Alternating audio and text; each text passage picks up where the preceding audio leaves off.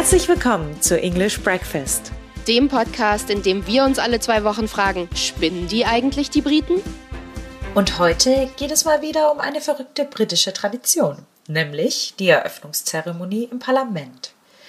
Ihr habt es vielleicht mitbekommen, diese Woche wurde weltweit über die Eröffnungszeremonie hier im Parlament in London gesprochen. Und zwar, weil die Queen, die ja eigentlich diese Rede halten sollte, die heißt ja auch The Queen's Speech, die war nicht da. Charles, also ihr Sohn, hat das Ganze dann übernommen. Daneben waren William, also sein Sohn, und Camilla, seine Frau, gestandene. Und äh, wir haben so einen kleinen, ja, Schnupperkurs darin bekommen, was denn wohl sein wird, wenn Charles mal König ist, weil das wird dann auch eine seiner Aufgaben sein. Und darum geht es heute auch in unserer Folge. Also nicht um Charles als König, sondern um die Eröffnungszeremonie im Parlament. Wir wollen heute über die Zeremonie an sich sprechen, denn die ist, wie so vieles in unserem Podcast hier, etwas verrückt und natürlich hochgradig zeremoniell. Die Eröffnungszeremonie findet auch jedes Jahr statt und ist dafür da, um ein neues Parlamentsjahr sozusagen einzuleiten. Das ist so ein bisschen wie jetzt startet eine neue Saison im Fußball und alles wieder auf Anfang und los geht's. Die Zeremonie dient natürlich dazu, dass die Regierung ihre politischen Ziele für das neue Parlamentsjahr vorstellt. Da geht es natürlich auch um viel Innenpolitisches, wie die Finanzierung von Krankenhäusern, dem Schulsystem und so weiter. Aber es geht natürlich auch um Dinge, die andere Länder betreffen, wie zum Beispiel den Krieg jetzt in der Ukraine, das Nordirland-Protokoll hm. und wie Großbritannien sich jetzt nach dem Brexit verhält und es ging auch um die Flüchtlingspolitik. Also richtig viele spannende Sachen, die auch Einfluss auf andere Länder haben und vielleicht auch auf Deutschland. Auf jeden Fall. Ich meine, das klingt ja jetzt so erstmal ganz normal. Wie das Ganze abläuft, ist allerdings ja weniger normal und sehr, sehr typisch britisch. Diese Zeremonie oder zumindest Teile davon gibt es schon seit dem 14. Jahrhundert. Damals hat der Monarch seine Adligen und die Vertreter des Unterhauses versammelt, um dann eben in einer Zeremonie zu erläutern, warum das Parlament zusammengerufen wurde. Und in der Tudor-Zeit äh, ist die Struktur des Parlaments dann ein bisschen moderner geworden und der Monarch hat dann nicht mehr so viel an den normalen Beratungen teilgenommen, also hatte ein bisschen weniger Einfluss. Deswegen wurde dann eben diese Staatseröffnung noch wichtiger und hatte mehr symbolische Bedeutung, denn es war eben eine Gelegenheit, wo die drei Bestandteile des Parlaments zusammen anwesend waren, also der Monarch, das Unterhaus und das Oberhaus. Damals hat man dann vor der Eröffnungszeremonie im Parlament sich draußen unter freiem Himmel zu einem sogenannten Staatsumzug getroffen. Der Monarch und sein Gefolge sind dann von der jeweiligen königlichen Residenz zum Westminster Abbey gezogen, wo dann der Gottesdienst stattgefunden hat. Und von dort sind sie dann zu Fuß zum Palace of Westminster gegangen. Und da fand dann die eigentliche Eröffnung statt, also so wie das heute auch noch ist. Und diese Eröffnung war damals und ist auch heute noch eine Zeremonie voller historischer Rituale und symbolischer mhm. Bedeutung für die Regierung des Vereinigten Königreiches. es wird die Gewaltenteilung nochmal verdeutlicht, weil eben alle Institutionen, die irgendwie was zu sagen haben, da sind, also die Lords, die Abgeordneten, die Regierung, die Monarchin, die Richter und so weiter, und die sind da eben alle zusammen versammelt. Und das Ganze geht los mit der Durchsuchung der Kellerräume. Wieso auch nicht? nee, das hat natürlich auch einen historischen Grund. Die Yeomen of the Guard durchsuchen die Keller des Palace of Westminster, um sicherzugehen, dass da kein Sprengstoff platziert ist. Das ist natürlich zurückzuführen auf Guy Fawkes und die Verschwörung vom 5. November. Denn da hat er 1605 versucht, das Parlament in die Luft zu sprengen. Dann versammeln sich die Abgeordneten in den jeweiligen Häusern, also die Lords sind im House of Lords mit ihren offiziellen Roben. Zu ihnen gesellen sich hochrangige Vertreter der Justiz und Mitglieder der diplomatischen Korps. Die Unterhausabgeordneten versammeln sich in ihren eigenen Kammern, tragen die übliche Tageskleidung und beginnen den Tag wie alle anderen mit Gebeten. Der Sprecher des Unterhauses begibt sich wie üblich in einer Prozession zum Unterhaus, begleitet von seinem Haus, der Keule und einem Polizeiinspektor, der den traditionellen Ruf Hut ab Fremde ausstößt. Damit werden die Anwesenden in der zentralen Lobby aufgefordert, ihre Hüte aus Ehrerbietung vor dem ranghöchsten Bürgerlichen des Königreichs zu ziehen. Soweit klingt erstmal ganz normal, würde ich sagen. Mhm. Dann wird es allerdings ein bisschen abgefreakter, ähm, denn dann wird die parlamentarische Geisel übergeben. Mhm ja, eine Geisel. Denn bevor der Monarch oder die Monarchin den Buckingham-Palast verlässt, um eben dann ins Parlament zu fahren, überreichen ihr der Schatzmeister, der Rechnungsprüfer und der Vizekämmerer des Königshauses feierlich weiße Stäbe.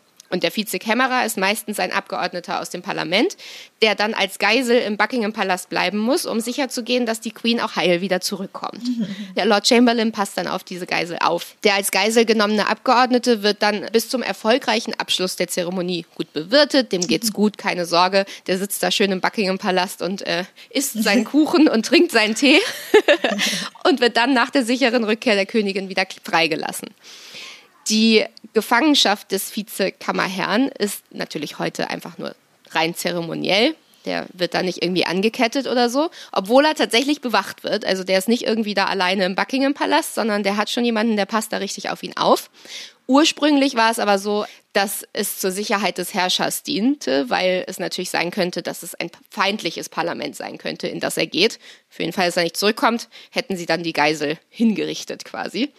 Die Tradition stammt aus der Zeit von Charles I., der eine etwas umstrittene Beziehung zum Parlament hatte und auch 1649 während des Bürgerkriegs zwischen der Monarchie und dem Parlament dann enthauptet wurde. Also es gab schon einen Grund, warum sie das eingeführt haben. Eine Kopie des Todesurteils von Charles I. ist in der Garderobe des Monarchen ausgestellt, um ihn daran zu erinnern, was mit einem Monarchen geschehen kann, der versucht, sich mit dem Parlament anzulegen. Nö, nö, nö. Und dann kommt der Moment, auf den alle gewartet haben, die Ankunft der Krone. Bevor die Queen im Parlament ankommt, wird die Staatskrone in einem eigenen Fahrzeug oder einer Kutsche vom Victoria Tower zum Palace of Westminster gebracht. Die Krone wird vom Bargemaster der Queen unter den wachsamen Augen des Kronjuweliers an den Comptroller des Lord Chamberlains Office übergeben. Anschließend wird sie zusammen mit den Sword of State und der Cap of Maintenance in die Royal Gallery getragen. Bei dieser Prozession werden auch zwei Streitkolben mitgeführt, die von den Sergeants at Arms bei der königlichen Prozession vorgeführt werden, und zwar getrennt von den drei Streitkolben, die das Parlament verwendet. Dann kommt die Queen zum Parlament, eigentlich in einer Kutsche, meistens jetzt in einem Wagen. Sie betritt das Parlament durch den Sovereign's Entrance unter dem Victoria Tower und wird eigentlich immer vom Ehepartner oder Familienmitgliedern begleitet. Mitglieder der Streitkräfte säumen den Weg der Prozession vom Buckingham Palace zum Palace of Westminster.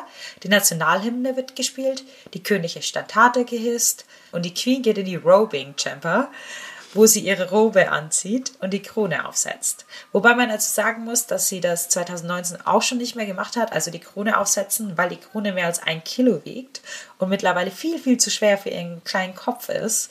Dann geht sie in das House of Lords, nimmt Platz auf einen kleinen Thron, der da für sie steht und bittet die anwesenden Lords, sich zu setzen. My lords, pray be seated. Und bei der Parade, also bei der Parade der Mitglieder des Militärs, geht auch Alistair Bruce mit. Der ist Governor von Edinburgh Castle. Also der wohnt da auch, der ist sozusagen der Schirmherr und passt da drauf auf. Da ist ein hochrangiges Mitglied des Militärs. Und ich hatte mit ihm gesprochen, kurz äh, vor der Parlamentseröffnung. Und er hatte mir so ein kleines Büchchen gezeigt. Da steht alles wirklich minutiös durchgeplant drin. Und da stehen die Namen drin von allen Militärmitgliedern, die da auch mitlaufen. Und er war ganz an erster Stelle gestanden. Und er macht das jetzt auch schon etwas länger und meinte, dieses Mal mussten sie relativ lange üben, weil so viele Neuen dabei waren. Aber ähm, es war viel einfacher als sonst, weil keine Pferde dabei waren. Pferde machen immer alles komplizierter. Ja. Es war so witzig. Ich stand ja an dem Tag selber stand ich vor dem Parlament ähm, auf diesem kleinen Rasenstück, was da ist, und habe von da berichtet. Und da standen vor allem eben die Queen's Guard ne, mit den Hüten und den, und den Anzügen und so. Aber da waren auch ganz viele Pfadfinder, die sich aufgereiht haben. Die waren irgendwie, die waren irgendwie manche von den Ashers. Und das sah, die sahen so witzig aus, irgendwie, wie sie da standen in ihrer Uniform und haben so gewartet. Das war irgendwie ein grauer Tag, so im Regen. Ähm, das war auf jeden Fall sehr witzig mit anzusehen. So, die Queen ist jetzt im Unterhaus angekommen. Die Abgeordneten müssen ja irgendwie noch aus dem Unterhaus ins Oberhaus kommen, denn die Queen nimmt ja Platz im Oberhaus. Und äh, dafür gibt es Black Rod. Und jetzt wird es richtig crazy, denn der oder beziehungsweise die Black Rod, seit 2018 ist es nämlich zum ersten Mal eine Frau. Sie heißt Sarah Clark. Und sie ist quasi die Vertreterin der Königin im Parlament und läuft so in voller Montur. Also sie hat so eine schwarze Uniform an mit so Gold bestückt und so und also sehr, sehr prunkvoll. Und sie läuft dann zum Unterhaus, um die Abgeordneten zu holen, wenn die Queen da ist. Doch die schlagen ihr die Tür vor der Nase zu. Close the door! Und das äh, soll eben zeigen, dass die Regierung unabhängig ist von der Monarchie. Also sie sagen, wir lassen uns von dir erstmal überhaupt nichts befehlen. Dann nimmt Black Rod ihren, ihren schwarzen Stock, den sie hat, und klopft damit dreimal an die Tür. Und dann wird ihr geöffnet. It's Black Rod. Open the door. Und äh, an der Tür des Unterhauses ist sogar eine Markierung angebracht, die quasi die Einkerbungen zeigt über die Jahre, ähm, wenn der Stock quasi dagegen gestonnert wurde. Und der oberste Türhüter des Unterhauses stellt dann Blackrod vor. Und an der Theke verbeugt er sich vor dem Speaker, ähm, bevor er zum Tisch geht und sich dann nochmal verbeugt und den Befehl des Monarchen für die Anwesenheit des Unterhauses mit den folgenden Worten verkündet. Mr. Speaker, The Queen commands the Honourable House to attend Her Majesty immediately in the House of Peers. Und natürlich kommen sie dem dann auch direkt nach. Äh, ne? Man lässt die Queen ja nicht warten und folgen dem Speaker und Blackrod ins Oberhaus. Es ist allerdings üblich, dass die Abgeordneten nicht super schnell gehen, sondern so schlendern und sich ein bisschen Zeit lassen und diskutieren und scherzen und es eben sehr informell ist. Und sie verbeugen sich auch nicht vor der Queen, wenn sie äh, dann ins Oberhaus kommen. Und dann erst beginnt die eigentliche Queen Speech. Puh, es hat jetzt ein bisschen gedauert, bis wir hier waren, ne? Das ist auch ein bisschen irreführend, der Name Queen Speech. Man denkt ja, wenn man das sagt, ey, das ist eine Rede von der Queen. Ah, ah, ah. Die, die Rede ist die Rede von Boris Johnson, also dem Premierminister, dem jeweiligen, die er geschrieben hat und die Queen vorlesen lässt. Und da werden eben die wichtigsten Gesetze für das nächste Jahr vorgestellt und was die Regierung eben so geplant hat für das nächste Parlamentsjahr. Sie wird traditionell auf Pergament aus Ziegenleder geschrieben und dem Monarchen auf Knien vom Lordkanzler vorgelesen, der die Schriftrolle aus seiner Tasche zieht. Traditionell wendet der Lordkanzler dem Herrscher nicht den Rücken zu, das wäre respektlos, sondern geht rückwärts die Stufen des Throns hinunter wobei er dem Monarchen weiterhin zugewandt ist. Muss man auch aufpassen, dass man nicht umfällt. Ganz schön gefährlich. Die gesamte Rede ist an My Lords and Members of the House of Commons gerichtet, mit der wichtigen Ausnahme, dass der Monarch ausdrücklich sagt Members of the House of Commons. Estimates for the public services will be laid before you. Also Mitglieder des Unterhauses, der Haushaltsvorschlag für den öffentlichen Dienst wird Ihnen vorgelegt. Members of the House of Commons, estimates for the public services will be laid before you. Da der Haushalt laut Verfassung dem Unterhaus vorbehalten ist. Die Monarchin oder in dem Falle der Charles verließ die gesamte Rede in einem neutralen und förmlichen Ton, der weder Zustimmung noch Ablehnung der Vorschläge ihrer Regierung impliziert. Die Monarchin oder jetzt auch Charles verweist beim Verlesen des Texts ständig auf meine Regierung die Monarchin oder dieses Mal Charles beschließt ihre Rede mit den Worten My Lords und Mitglieder des Unterhauses, ich bete, dass der Segen des allmächtigen Gottes auf ihren Beratungen ruhen möge. Her Majesty prays that the blessing of Almighty God may rest upon your councils. Ja, und weil ja Charles dieses Mal die Queen vertreten hat, hat auch nicht gesagt meine Regierung, sondern mhm. er hat immer gesagt die Regierung der äh, Queen quasi. Also hat sich da so ein bisschen distanziert. Traditionell hören die Mitglieder beider Häuser des Parlaments der Rede respektvoll zu, applaudieren nicht, zeigen keine Ablehnung des Inhalts, ähm, eben bevor das Ganze debattiert wird. Dieses Schweigen wurde allerdings einmal gebrochen, und zwar 1998, als Queen Elizabeth II., also unsere jetzige Queen, den Plan der Regierung angekündigt hat, dass das Recht der erblichen Peers auf einen automatischen Sitz im Oberhaus abgeschafft wird. Ja, um das einmal kurz zu erklären, die Lordschaft sozusagen kann weiter vererbt werden ähm, an die Söhne. Das heißt, wenn dein Vater im äh, House of Lords sitzt, dann kann der sozusagen dir als Sohn das Lordship weiter vererben. Mhm. Und das sollte eben abgeschafft werden, weil kann man verstehen, ist äh, nicht ganz fair. Und während eben dieser Rede haben einige Labour-Abgeordneten, die natürlich dafür waren, dass es abgeschafft wird, weil die sind ja eher links ja. politisch, im Unterhaus haben die dann eben gerufen, ja und hört, hört. Äh, und dann haben mehrere Leute gerufen, nein und Schande. und das geht natürlich gar nicht, während die Königin spricht. Und äh, die Queen hat ihre Rede aber natürlich einfach ohne Unterbrechung fortgesetzt, hat das alles ignoriert, die ist ja Profi. Und äh, das Verhalten derjenigen, die die Rede am Ende unterbrochen haben, wurde danach auch wirklich scharf kritisiert. Ja, dann ist es eigentlich schon vorbei.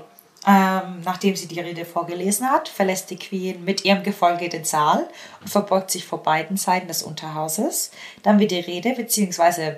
die Regierungserklärung diskutiert. Und das darf maximal eine Woche dauern. Und dann wird darüber abgestimmt, ob alle damit so zufrieden sind. Wenn die Mehrheit dagegen stimmt, dann wird das sofort als Misstrauensvotum gesehen und der Premierminister verliert seinen Posten. Wenn nicht, geht es einfach weiter. Was leider dieses Mal nicht passiert ist. also, Katharina, die Frage stellt sich, das ist ja schon verrückt. Spinnen die Briten mit ihrer Parlamentseröffnung? Also, ja, natürlich spinnen ja. sie. Ähm, das ist ja ganz klar. Aber irgendwie ist es auch ein bisschen süß. So. Also ich finde das so witzig mit anzusehen, wie die alle in ihr in ihrer vollen Montur und in ihren Uniformen und kommen die da und dann muss genau alles schön eingehalten werden und um diese Uhrzeit kommt der und um diese Uhrzeit kommt der und dann äh, klopft er da an und dann schlagen wir die Tür zu und ich finde das also es ist ja doch irgendwie ein Spektakel und es zeigt auch so ein bisschen ja wie die Kultur auch im Parlament irgendwie ist, weil es ist ja mhm. ganz anders, als ähm, es zum Beispiel in Deutschland ist. Also da wird ja ganz, ganz viel mal reingerufen und so, wenn die diskutieren. Und ich glaube, deswegen sind Leute auch immer so fasziniert mit dem britischen Unterhaus, weil es immer so ein großes Spektakel ist. Wenn die Briten was können, dann ein großes Spektakel. Mit Tradition natürlich. Ja, aber ich glaube, das wäre genau mein, mein Punkt, den ich kritisieren würde. Ich finde, durch dieses große Spektakel, das ja effektiv nichts macht also das ist ja, also es würde ja auch ohne dieses Spektakel weitergehen. Ja. Weißt du, das ist ja nicht notwendig. Also nur weil die das in dieser Tradition haben, ist das notwendig. Aber es ist nicht notwendig dafür, dass das Parlament arbeiten kann. Und ich finde das einfach extrem, dass da so viel Zeit und Energie drauf verschwendet wird, die man auch einfach nutzen könnte. Und Geld. Ja, so Zeit, Energie und Geld darauf verschwendet, die man vor allem jetzt, wo man in der Krise ist, nutzen könnte, um ähm, keine Ahnung, äh, Gesetze zu machen, die der Bevölkerung helfen, damit wir nicht so viele Obdachlose haben oder nicht so viele Menschen ihr Haus verlieren, weil sie ihre Rechnungen nicht mehr bezahlen können, weil sie das Essen nicht mehr bezahlen können. Und ähm, ich weiß nicht, also es ist ja auch gerade so, dass wir auch international ähm, einige große Themen haben, die belangt werden müssen. Und ich finde dann sowas ist eine krasse Ablenkung. Das war so ein ganzer Tag, der ja dann stillgestanden war. Und dann wird eine Woche über die Sachen diskutiert. Ähm, und dann kommt ja eh nichts raus, weil die Konservativen eine Mehrheit haben im Parlament. Von daher war das irgendwie so ein bisschen pointless in meinem Sinne. Naja, ja, es ist absolut äh, pointless. Es ist aber, glaube ich, ähm, so für das britische Volk die sagen ja immer, ne, die Queen gibt ihnen Halt und äh, ne, diese ja. Tradition und so weiter. Ich glaube, auch diese Tradition ist irgendwie was, was vielen Briten, also da spreche ich jetzt aber vor allem natürlich von der älteren Bevölkerung, ja. ähm, irgendwie so Halt gibt. Weißt du, das ist was, das war schon immer da und das äh, machen wir jetzt. Auf der anderen Seite führt natürlich sowas auch dazu, dass ähm, sehr, sehr viele Menschen diskriminiert werden. Also, dass es jetzt seit 2018 das erste Mal einen weiblichen Black Rod gibt, ist natürlich äh, auch darin zu sehen, dass es eben diese Tradition ist und äh, wir machen das so, wie wir das schon immer gemacht haben. Also, natürlich gibt es wahnsinnig viel, was man daran kritisieren kann. Ja, ich finde irgendwie, für mich ist es ein bisschen so ein Zeichen, wie. Ähm ja fest, wie das Parlament so feststeckt in einer Zeit, die nicht mehr so unbedingt mit dem übereinstimmt, was jetzt in der echten Welt passiert. Ähm, und da ist jetzt auch schon viel, Gott sei Dank, viel kritisiert worden, viel verändert worden ähm, und kommt jetzt immer mehr ins Licht. Aber man sieht halt, dass die so in ihrer ganz eigenen Welt leben, die so fernab ist von allem, was wir gerade machen. Aber man muss dann schon sagen, ähm, es ist schon immer schön anzuschauen. äh, ich habe es mir ja auch angeschaut, also so ist nicht. Ich habe mich ja auch total gefreut, als mir Alistair Bruce dann dieses Büchlein gezeigt hat, wo alles drin steht und dachte ich mir, uh, das sieht sonst auch so keiner. Ich durfte da auch leider keine Foto von machen und so. Das ist schon so mit den ganzen Lords und dann den ganzen Militärleuten in ihren Uniformen. Die stehen ja dann nicht nur im Anzug, sondern in ihren roten Uniformen, also mhm. mit den ganzen Abzeichen und so diesen Schulterpolstern und ja, also es ist schon so, wie du dir typisch Großbritannien vorstellst. Also, ja. es ist ja so wirklich.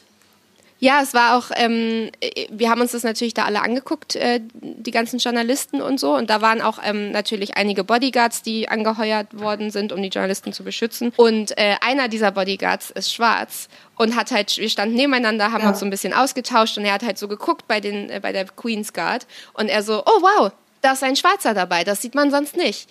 Und ähm, das war so, dann haben wir eben da nochmal drüber gesprochen, dass das ja. natürlich auch ähm, eher ja, ist wahrscheinlich auch einfach dieser Tradition geschuldet, ne? dass, dass es eben dann doch so ist, dass äh, wirklich einige Gruppen äh, stark unterrepräsentiert sind, ich sag's mal so. Ja, wenn ihr noch mehr über verrückte Traditionen oder diese verrückte Tradition wissen wollt, schaut bei uns vorbei auf Instagram unter at English Breakfast der Podcast.